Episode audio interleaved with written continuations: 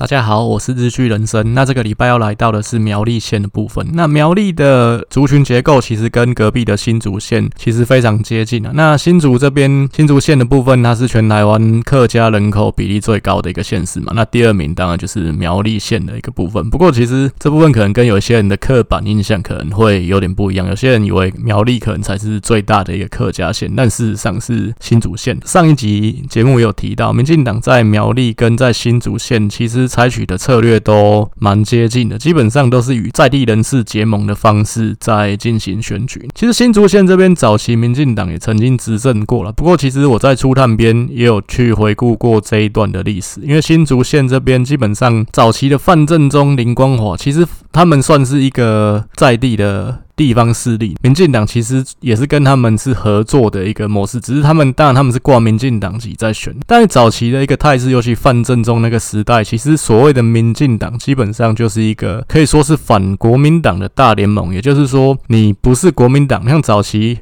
还没有开放党禁，那个时候叫党外嘛，就你不是国民党的，你就是大家聚在一起，那有共同的敌人，但是其实理念上未必是一致的。像朱高正其实早期也曾经加入过民进党，那范正中的情况其实比较像是一个盟友这样子，所以范正中他在民进党里面进进出出也是蛮多次，包括说有一些重大的选举，他其实表态上也不是支持民进党这边的候选人。那甚至两千年的时候，其实他那时候也是挺宋楚瑜的，所以。基本上，民进党在这边虽然执政过，不过其实其实林林光华当然是比较接近他。就是民进党啊，不过其实早期来讲也算是跟范正中、林光华做同盟的模模式在进行选举，也算是异曲同工啊。苗栗这边的话，就是早期民进党有一个立委嘛，叫做杜文清。那当然杜文清的形象不是太好。那不过其实早期苗栗这边选三个立委，民进党这边大概一直就是杜文清在选。其实你可以看新竹县、苗栗县民进党这边的市议员，其实真的就是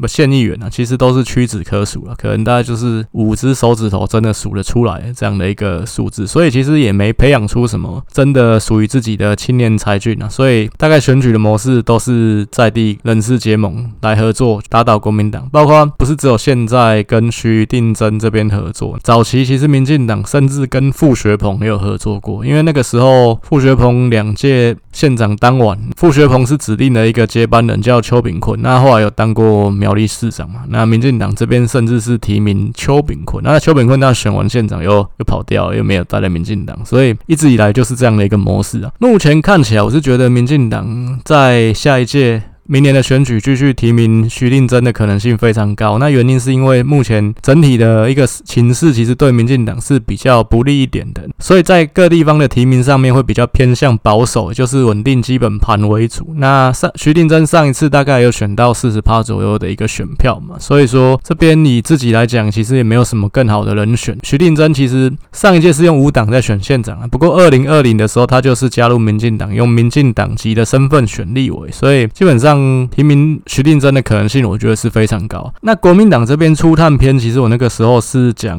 立委徐志龙。那不过徐志龙后来是没有意愿要参选，所以目前国民党这边呃有表态的两个人，一个就是水利会长谢福弘，然后另外一位就是现在的议长钟东斌。其实这两个人全国知名度都不是很高，所以大家可能也比较不知道。那等一下要讲到国民党这边的时候，会再分析这两个人物。我是看起来，我觉得。的谢福弘的可能性比较高啦，因为理由是因为其实背后挺他的人比较多，简单讲是这个样子。再来一点就是派系轮治的概念，因为其实苗栗这边主要有几个派系嘛，中东兵就是目前县长徐耀昌挺的人啊，那当当然也是跟徐耀昌同一个派系。那但是其实苗栗这边的县长一直是轮的，所以说我觉得是谢福元的可能性会比较高。那主要也是基于派系轮治这样的一个理由。另外之前初探篇有提过陈超明，因为陈超敏明。那时候因为涉入搜狗案，所以他自己很没送，就说干我要选县长。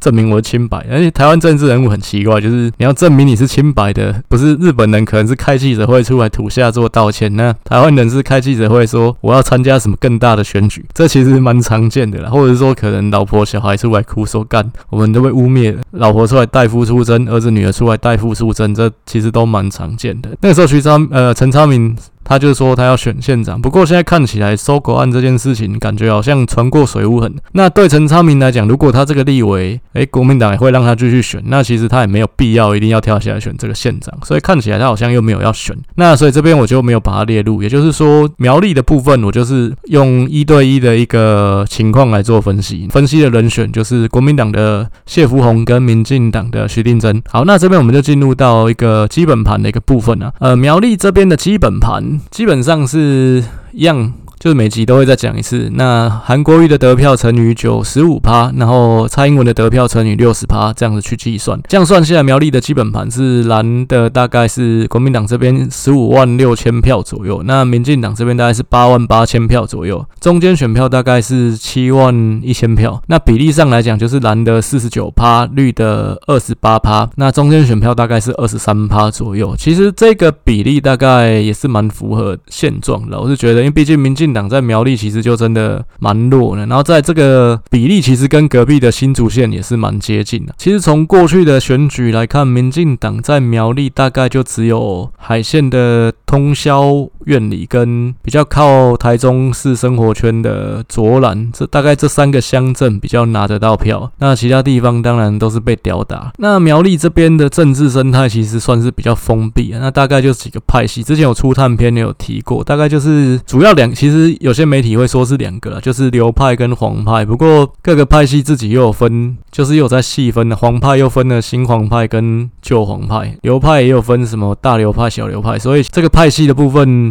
是分的还蛮复杂的。我是觉得其实看起来啦，就历次选举这样看起来，这个派系其实也没有很明显的楚河汉界，就是谁一定是属于什么，就很像黑道一样。今天加入了可能竹联帮，加入了天道盟。我觉得这个派系啊，在苗栗这边基本上不是那种楚河汉界。然后这个就是双方壁垒分明，那一定就是要跟对方在打仗这种感觉。我觉得比较像是人跟人的关系，就是谁跟谁会比较好。可能每一次的一个情况也会有一些不一样。可能这次你跟他合作，下一次你们两个作对厮杀，然后变成又跟别人合作。其实蛮常见是这样的一个情况。那不过苗栗这边派系之间大家打打闹闹，平常争权夺利也是有了。但是真的选举，基本上各个派系都还是偏向蓝营的嘛，那也不太会去。去转头跟民进党去合作，那毕竟民进党在苗栗，尤其在这个客家的县市，那是比较不讨好一点。但为什么客家人比较挺国民党这个部分，其实也蛮多文章，或者是说蛮多人去讲过这方面的议题啊。大概也是简单讲一下，毕竟其实民进党早期有被说过，就是有。河洛沙文主义，这个其实蛮多人都这样讲过。所谓河洛沙文主义，就是说基本上你就是大闽南人主义啊。那其实包括民进党常常会去推一些，像陈柏伟其实也犯过这样的错误，就是你硬要去讲台语，然后你会说这个台语才是我们台湾人的母语啊，就是很像讲的说，刚刚本新党在是台湾人，那些客家人啊，什么原住民、外省人都去死这样子。因为毕竟闽南人才是这个岛上面的多数嘛。那当然这个情况就是会伤害到别的族群的感情啊，所以。其实客家人从早期当然就是比较不会去欣赏民进党了，因为民进党自己有一个河洛沙文主义，所以让尤其是客家人，那当然因为早期毕竟闽客之间就是互相对干的嘛，那当然就不太可能会去欣赏你这样的党。那客家人基本上是蛮讲究所谓的宗族的一个概念，所以说在这样的一个宗亲的网络，其实在呃苗栗这种比较封闭式的社会环境里面，其实真的是蛮有用的，就是说宗亲的力量。就是这种社群结构，大家去挺谁，获得中心的支持，那这个部分就会比较容易去选上。再来就是说，其实你会感到这个地方的进步，可能各方面会比较的缓慢，然后会有一些听起来蛮有趣的一些事情，例如说整个苗栗。被叫做苗栗国，那因为他们像他们的预算，其实很多年都没有被删减过。就是说，其实县政府提多少预算，那议会就通过。在别的地方是蛮不可能发生的，甚至有些县市其实都还是国民党一党独大。那可是其实议会也不可能说把县市政府送过来的预算一毛不砍。就是完全通过，这只有在苗栗这么会发生啊。那因为现在苗栗的执政党是国民党嘛，所以说这一集我就会从国民党这边开始讲起。国民党现任的呃县长是徐耀昌嘛，那徐耀昌这一届是两任坐满的，所以说这一次会是一个新的局面。其实一般来讲啊，县市长大致上接班的人，大部分会是从立委这边产生啊。所以说，其实之前初探篇，我也是认为，那既然陈超明出事了，那就应该是徐定龙会比较，徐志龙会比较有可能接棒。不过毕竟徐志龙他的年纪也不小，就是也接近七十岁，那甚至听媒体这样子报道下来。感觉是他连下次的立委可能也不会选连任，所以说基本上就是会是从其他的人选里面去诞生的。那当然，一个地方我说一个县市长，其实就不脱几个可能性啊，像议长是一个可能，那那现任立委刚刚讲过嘛，然后再来就是说乡镇市长的部分也是有可能的。苗栗这边国民党目前就是谢福弘跟议长。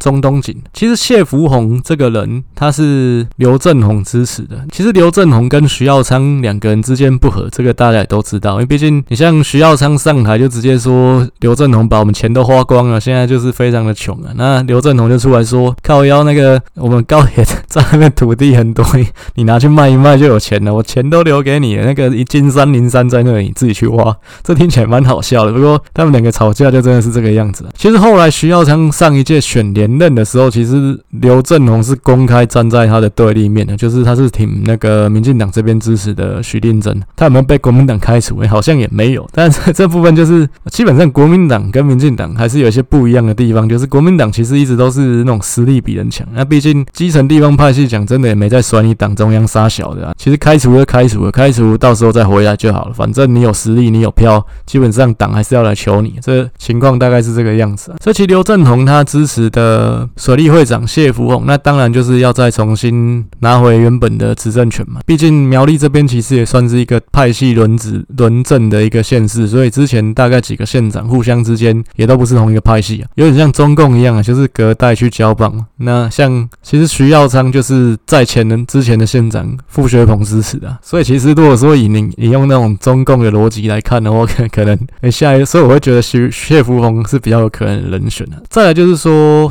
其实谢福弘他不是只有刘政鸿的支持，那其实傅学鹏听媒体报道也是支持谢福弘的。那反而议长钟东斌这边就是只有徐耀昌在支持。其实水利会长这个位置其实是蛮特殊的。那可能有一些住城市的人、住台北的人比较不了解到底水利会长有多大或多重要。但是其实民进党在过去的二十年来一直想要推动的几件事情，第一个废除乡镇市长、乡镇市民代表的选举，这我之前也讲过。蛮多次，那原因当然就是这些地方就是藏污纳垢，有些乌鲁木齐的人啊。那当然，这个呃选举的存在，其实对民进党来讲也是弊大于利的。再来就是水利会长，那但水利会长去年其实民进党已经成功把它搞成是官派，就是说不用再去选水利会长了。这当然也是民进党长期以来想做的一件事情。毕竟，其实民进党在两千年就执政了，二十年前阿扁就执政了八年。不过，其实很多东西他一直没有办法把它拿下来。那包括什么中华奥。会其实就是一个嘛，然后再来就是说，其实各地的水利会也是民进党自己一直拿不下来的。不然民进党其实一直都有去派人去选举，那可是就是选不赢的。就算你是中央执政的一方，你还是选不赢。其实水利会长的重要就是在于说，他是一个资源分配者，他掌握了资源啊。那你像乡下地方，尤其农业县，毕竟大家就是种田，那就是需要田水嘛。基本上你跟水利会关系搞得不好，他 妈的你就没田水，没有没有水，你怎么灌溉？这 这个是从古早时代农业社会发展下来的一种组织，真的是一个比较特别的东西啊，可能。城市人比较没有办法去理解，那但水利会长基本上是很重要，而且其实他第一个他掌握资源，而且他其实也会有他非常错综复杂的一个人脉体系。其实虽然去年年底民进党把他搞成是官派，不过这其实跟很多像之前新北市。桃园市他升格之后，他的乡镇市长其实基本上还是原来的人留任嘛，因为第一届其实通常不会去动他，就是原本之前选出来的是谁，基本上就是会让他继续当一阵子。那当然后续这个好处，官派的好处是后续这个人离任了，那就是后面就是官派的就中央自己或者地方政府安插的人嘛，那当然就是可能是县市长的人或是怎么样，那民进党就比较有办法去掌控到这一块。那所以谢福弘本人其实，但当然现在是苗栗的，其实他改名。就叫做农委会，然后什么水利发展署的桃园分处，大概就变成是这样的一个组织。那它基本上这个处的处长还是谢福弘。那另外一位人选中东兵，我大概提一下，他就是这边的议长。那其实他当然想选县长，应该有一段时间，所以他过去大概半年左右也是一直有再去刷他的一个存在感。包括奥运期间，其实有一个苗栗出身的选手叫潘正崇啊，就是高尔夫球的那位，后来拿铜牌嘛。那那时候其实中东兵有出来，抱歉，我一直讲错他的名字，他叫中东锦。那当然前面的部分已经录了，我也不会去卡掉，就这边做一个更正。那议长叫钟东锦啊，钟东锦也有出来请鸡排啊。还有就是说，之前苗栗有通过了一个案子，叫做禁止施打没有国际认证的疫苗。不过这当然是违法的，毕竟这东西不是你苗栗县政府说了算的。但基本上推这个案子也是苗栗县的议长钟东锦这边主导的，所以这个部分他当然是过去一段时间是蛮积极的在刷存在感的。但我自己还是觉得说，基本上基于说派系轮治的概念，或者是说可能你背后站的是我觉得谢福弘在国民党内出现的可能性还是会比中东锦来得高啦。那民进党这边刚刚有提到了，基本上民进党因为现在整个声势其实不是太好，所以说各地方的提名，那之前有提到，其实国民党这边的各县市的候选人基本上还是会跟国民党主席谁属有一些关联性啊。但是我觉得苗栗这边看起来，基本上朱立伦当主席，他是，但看起来他应该是。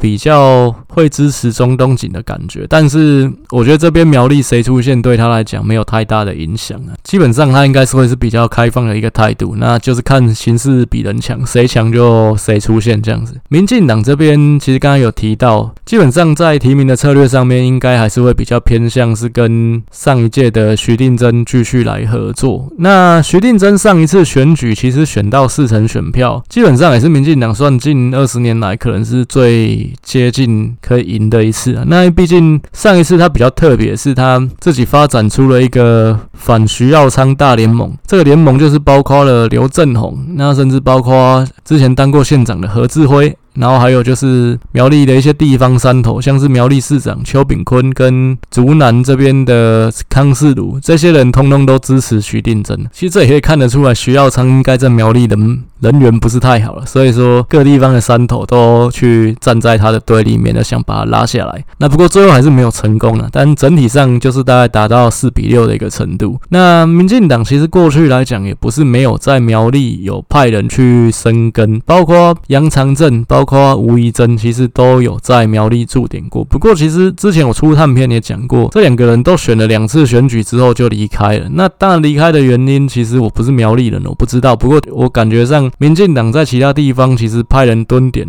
都是会成功，包括说基隆的林佑昌，那包括花莲的萧美琴，其实，在地方蹲点，就是你蹲久了，基本上都可以看得到一些成长，那久了也会能够开花结果收割。可是，在苗栗这边，就是基本上等不到开花结果，人就跑掉，那代表说这边其实是有一定的困难性。那我自己是觉得这边大概可能整个的人脉组织比较封闭一点啊，可你又不是这边的客家乡亲什么的，你要打进。在地的一些组织什么的，其实都很困难。那可能也真的人情冷暖啊。那可能中央给的资源当然也不多嘛。久了，你就是觉得这件事情没有什么进展，可可能看不到什么曙光，那可能你就不会想继续待，或者说你可能待就觉得不舒服，这也是有可能的。其实我是觉得，因为比较老老一辈的一些客家人，感觉不是那么好相处了。但年轻人，我觉得大家没差，毕竟讲真的，大家都台湾人都天然独了。但老一辈的一些苗栗人，就真的会感觉。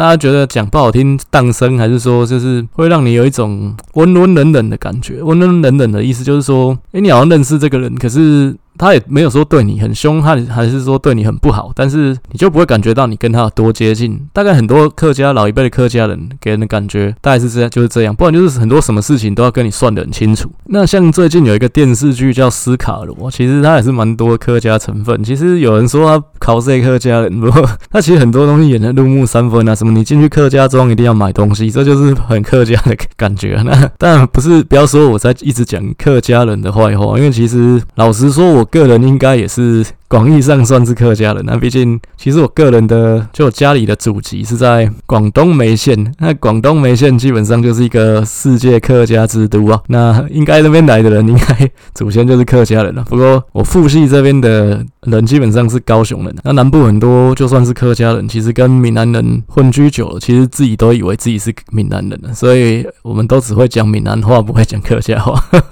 这个讲到这个斯卡罗，其实斯卡罗里面的女主角就温贞菱演的那个蝶妹，她是一个。客家跟台湾族的混血，我看这个戏，我联想到一个人，就是蔡英文啊。因为其实蔡英文他自己，你去维基百科查一下，他也是有客家跟台湾族的血统。这碟妹是在演蔡英文嘛？这难怪这部片可以拿到前瞻计划。我就觉得这部分真的颇堪玩味。当然，他本来原著是他是有原著的书的，所以他原著角色当然就是这样。不过，我觉得为什么会选他来拍？为什么他可以拿到前前瞻？这部分有没有彭南趴的那个意味在里面？我就觉得。可能多少也是有，啊看的让蔡英文龙心大悦就不住。那蔡英文他自称他自己是客家妹啊，那其实他三次选总统，在竹苗地区他得票是一次比一次高，包括他最后一次在新竹县、在苗栗县已经没有输韩国瑜多少。但是这个部分在民进党的立委甚至县长选举，其实没有因此雨露均沾，没有这样有一个很显著一次比一次好的那种感觉。所以其实这部这个部分当然也是民进党的一个问题，可能自己还要再去思考，就是说为什么可能第一个为什么没有人愿意来这里生根，然后再来就是说可能经营的成果为什么感觉没有到特别好？毕竟其实总统选举的时候在这边下的功夫很多东西，其实民进党一个台三线计划，就是蔡英文在这边选举做了蛮多的一个宣传，包括在整个台三线去采一些扛棒什么，这个当然是比较粗浅的。那当然有些文宣啊、俄语啊什么的，其实都有在做。那但是看起来是没有办法去转移到其他的。选举方面，这是蛮特殊的一个地方，可能也是蛮值得去玩味啊。民进党其实，在苗栗比较可惜，就是说，其实之前有一个陈伟霆，那当然是苗栗人啊。其实看起来他是一个蛮有选举潜力的一个人，包括他讲话其实也非常的有渲染力。那他也是一个蛮冲的冲组，不过就是蛮可惜的是，他还没崛起就陨落了。但他的这个部分是一个致命伤啊，就是会跟着他一辈子。所以我就觉得他要再走回前第一线，其实是蛮困难的，可能就只能做一些幕后的工作。不然，其实太阳花学运的时候，基本上是蛮为这个陈伟霆这样一个优秀的学弟感到骄傲。毕竟他也是我们清华大学的学弟啊。再来，其实比较新进苗栗这边有一个原本是时代力量，然后后来靠过来民进党。就我之前一直讲被美人计拉拢的曾文学，其实之前有人私讯我说这个不是美人计。那不过这部分就其实我澄清一下，我这边讲话都有时候会一些比较用比较戏谑的方法来讲。那当然是希望增加这个不有趣的主题的一些趣味。性啊，不过基本上，我觉得曾文学其实他是有一定的未来性的。不过他在民进党内还没有站稳脚步，像他或像赖品妤，其实也比较容易被一些特定的媒体去做一些攻击，包括说他们可能是靠关系政二代，还是说都在谈恋爱，没有在认真。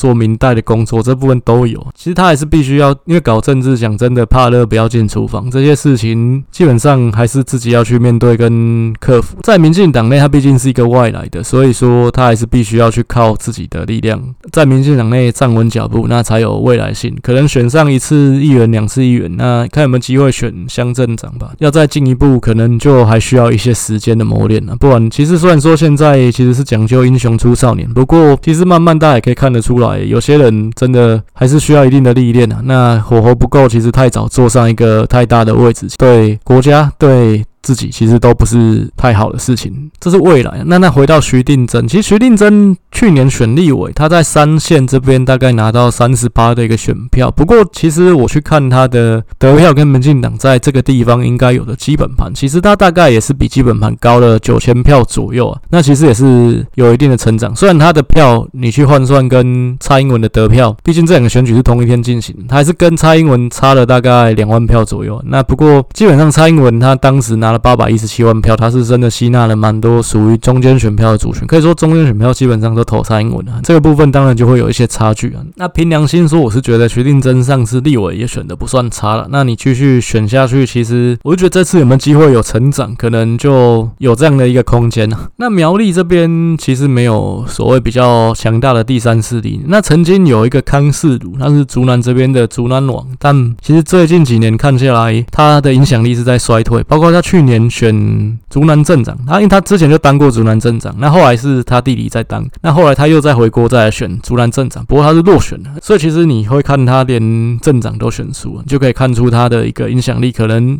大不如前。那不过其实康世儒他一四年选县长也拿六万多票，一六年他选立委，那一六年这次他是代表民国党在选，其实有拿到一定的一个票数了。所以其实柯文哲会不会拉拢他？我觉得这部分就真的有可能。毕竟其实我提到柯文哲他想要在二零二四。选总统，那二零二二这一仗，他就必须要自己去遍地开花。因为毕竟现在看起来，国民党也是在防堵他。那国民党会跟他真的联盟合作吗？可能这部分现在看起来有可能也不会。毕竟朱立伦就自己要选总统，那就是有利害冲突了嘛。所以柯文哲他还是要在这一仗里面靠自己的力量去找盟友，在各个地方有一些。插旗，然后这些插旗的人都可以选得不错，那对他来讲才是一个好的开始。那苗栗这边他有没有可能去找康世儒？我认为也是有可能，毕竟其实政治就是利益的结合嘛，双方合则两利，那其实基本上就有合作的空间了。康世儒再怎么样，也曾经是一个竹南王嘛，那在地方有一定的势力，那加上他也加入过民国党。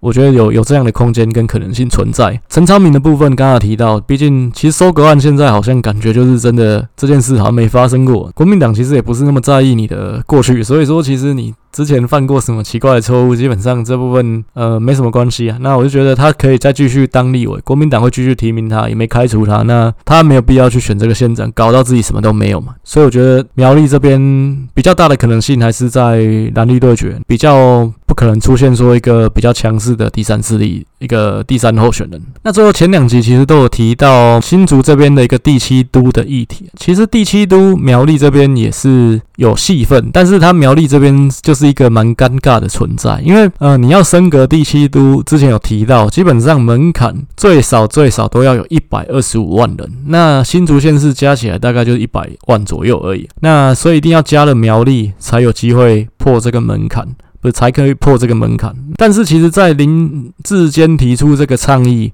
基本上。他在想什么？大家也都很清楚。他其实就是要延续他的一个政治路嘛。毕竟他现在他自己也是有点尴尬。那他要去选桃园不太可能，因为毕竟他就要绑在新竹市长这个位置到任期结束。你要入阁，可是到时候入阁可能又是一个看守内阁，或或可能也不一定有适合他的位置。所以现在看起来，他要拼他自己的政治前途。就是如果新竹这边可以合并，那有新的新竹市，那他又可以再继续参选了。他选赢了，当然他自己的声望各方面其实一定会涨停板，所以其实选呃，我觉得搞政治就是这样子。其实有战有人气，再来就是说阿扁的讲过一句话，就是双顾不腮胡，金扁都是利眼。其实你要有赢了，你就才有下一站。不你如果说中间你可能你被击沉了，你可能就。爬不起来，所以基本上选举这种事情也没有稳赢的仗。但是你如果能够打赢硬仗，其实基本上对你的未来的前程就基本上就是打开了一道大门。那这怎么看都是林志坚他延续个人政治前途的一个解套方案。所以说，民进党这边基本上不太可能会想要去纳入苗栗嘛。那么加了苗栗，其实你就不可能赢啊。那加你新竹县是，当然新竹县毕竟本来就比较懒，都是客家人啊。那当然在林志坚他的算盘里面，他还是有。取胜的可能性存在，毕竟杨文科当的不好，但加了苗栗就是不可能，所以说民进党就不太可能会去做这样的一个考虑。那政治这种事情本来就是因人设事，所以说民进党怎么去解跳解这个一百二十五万人的门槛？他是不是拿一个解释出来说，民新竹这边税收多少？那所以我们可以。用一个特在特案中的特案，因为一一二五万人本来就是特案的，因为本来应该是要两百万人，但是一二五万人是因为当时的台南开出来一个特案，就是说你可能有特殊的一个什么文化沙小的，那你就可以符合这个条件，你用一二五万人的门槛。但我刚刚提到，其实政治这种事情是因人设事，你有没有可能在搞一个特案中的特案？有可能。那所以其实我是觉得新竹市县市合并的可能性还甚至还比加入苗栗，就是竹竹苗三个县市合并来的更这个可能性来的更大，所以这一局基本上不太需要去把苗栗县考虑进去。那再就是说，就算真的你看可能把竹竹苗三个县市合并，基本上我觉得也会有一些新的问题，包括说这对苗栗真的是好的事情嘛？因为你合并之后，这个第七都基本上它发展的核心还是在哪里？原本的新竹市区，再来就是在竹科，在竹北这一带。那苗栗其实基本上只有被边缘化的份啊。好处那是什么？好处是你变成了一个市，你的门牌升格了这样子，有可能房价地价会涨，这有可能。但是基本上对地方的发展是好的嘛？我觉得真的未必，可能应该对苗栗来讲弊大于利。然后再来就是台湾其实有过县市合并这件事情，但是从来没有过三个县市合并这件事情。那三个县市合并其实那就更复杂，因为之前提到所谓县市合并，基本上你就想象是两间公司合并，就会有新的化学变化，就不是单纯就是说好可能你把门牌改了，就是这么简单的事情。讲一个最简单的，其实过去你说几个县市合并的例子，那原本的县政府这些公务员你要怎么办？其实他们最后解套的方式就是他把新的市政府那一些局处，那是放在原本的县政府，像高雄原本的县政府在凤山嘛，那高雄现在就是有一个凤山行政中心，那个地方就是原本的高雄县政府。那甚至之前市长就一直到韩国瑜都是，应该现在陈其迈也是啊，一个礼拜要有两天可能是在凤山那边上班。那这是过去县市合并。呃，衍生的一些状况。那你如果是三个县市合并，那请问你是不是市长要跑三个地方？你可能礼拜一、二在新竹市政府上班，礼拜二、三、四在之前的新竹县政府上班，礼拜五你去苗栗县上班，就会变成就有这样一个情况。然后再来是说，你的名字要怎么改？你是叫做新竹市吗？还是叫做竹苗市，甚至是苗竹市？这其实就很有得吵。那所以整个来说，就是你三个县市合并，基本上这个交易成本是比县市合并还要大很多了。然后再来最根本的，其实政治还是回到利害的问题。那对民进党来说，这当然明显是不利；对国民党来说有好处吗？其实感觉也没有，因为毕竟你三个县市合并，你其实等于是三个县市长的位置变成一个位置。那县市议员这些其实都要并，都要变少啊，因为你总不可能现在现在议员可能一个地方是大概四五十个嘛，三个县市合并加起来变成一百多个，这个这个像话吗？台北市议员、新北市议员都没那么多啊，一定是会砍掉一些，所以有一些人会没关注啊，有些人会会没有位置啊，所以这对国民党来说。有好处嘛？可能也没有啊，毕竟这三个县市都还是蓝大于绿的。那国民党被砍掉的位置一定比较多，这个不知道几套杀几次了。所以其实对两党都没有好处的情况下面，这一局其实基本上就不用把苗栗考考虑进去，因为毕竟不可能成功。那整体下来，我是觉得这一次啦，应该看起来还是六四坡的一个可能性比较大。连最后的估票，我目前也是估大概六比四左右。那比较值得观察的还是在于说，国民党这边。如果最后不是谢福弘出现，那最后出现的人是钟东锦，那其实就麻烦了，因为毕竟刘政鸿跟徐耀昌就是敌对的。如果是钟东锦的话，刘政鸿会不会再倒向徐令珍？我觉得就很有可能了。这部分就会是选举中的一个变数啊。那整体来说，我是觉得，因为苗栗这边真的是一个比较封闭的地方，所以民进党要在我们有生之年攻下苗栗县，我觉得这可能性还真的有可能是看不到。那甚至我觉得真的这太夸张。不过我就觉得他可能。民进党要在首度在苗栗执政的时间点，可能是会比花东更晚，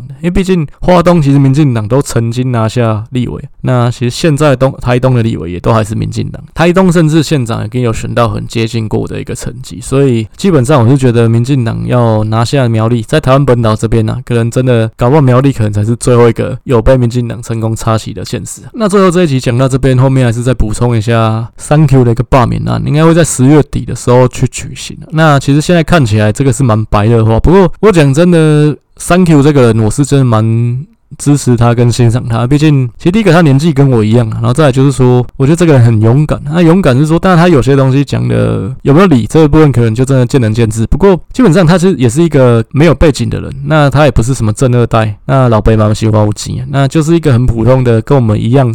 平凡出身的七年级生，那就是跟我们一样，就是靠自己努力在这个社社会上走跳。他有这个理想，然后愿意去踏入政治圈去搞这个东西，那去讲他认为对的事情。当然，这部分你要说政治上面一定会有自己的一些利益，那可能最后他也有捞到他所谓的好处，包括名其实就是一个嘛，他就成为一个名人。但是基本上，我觉得这部分他一定还是踏出了他原本的舒适圈。毕竟他原本他的工作，他赚的钱，其实听他这样讲起来也不会少。他何必去搞这个东西啊？那甚至你要搞这个东西，你的出发点，他为什么选择激进党，不是当初选择时代力量呢？这部分其实一定也是有他自己的一个价值观吧，一个自己价值观的一个取舍。毕竟不然，好走的路在哪里？在时代力量，不是在激进党。激进党就真的是走一条比较难走的路嘛，因为毕竟时代力量就比较吵，那而且可能当初也分到比较多太阳花学院的光环。那你同样你走这个感觉是很深绿的一个路线，那感觉是一个所谓塔绿班的路线，那这这条路是比较好走嘛？当然不是。所以我觉得不管怎么样啊，你说他没料也好，或者是说他怎么样，其实我觉得他是一个很勇敢的人。然后再来就是说他是一个率直的人，愿意去走一个难走的路。这部分其实都是我觉得值得欣赏跟佩服的一个地方。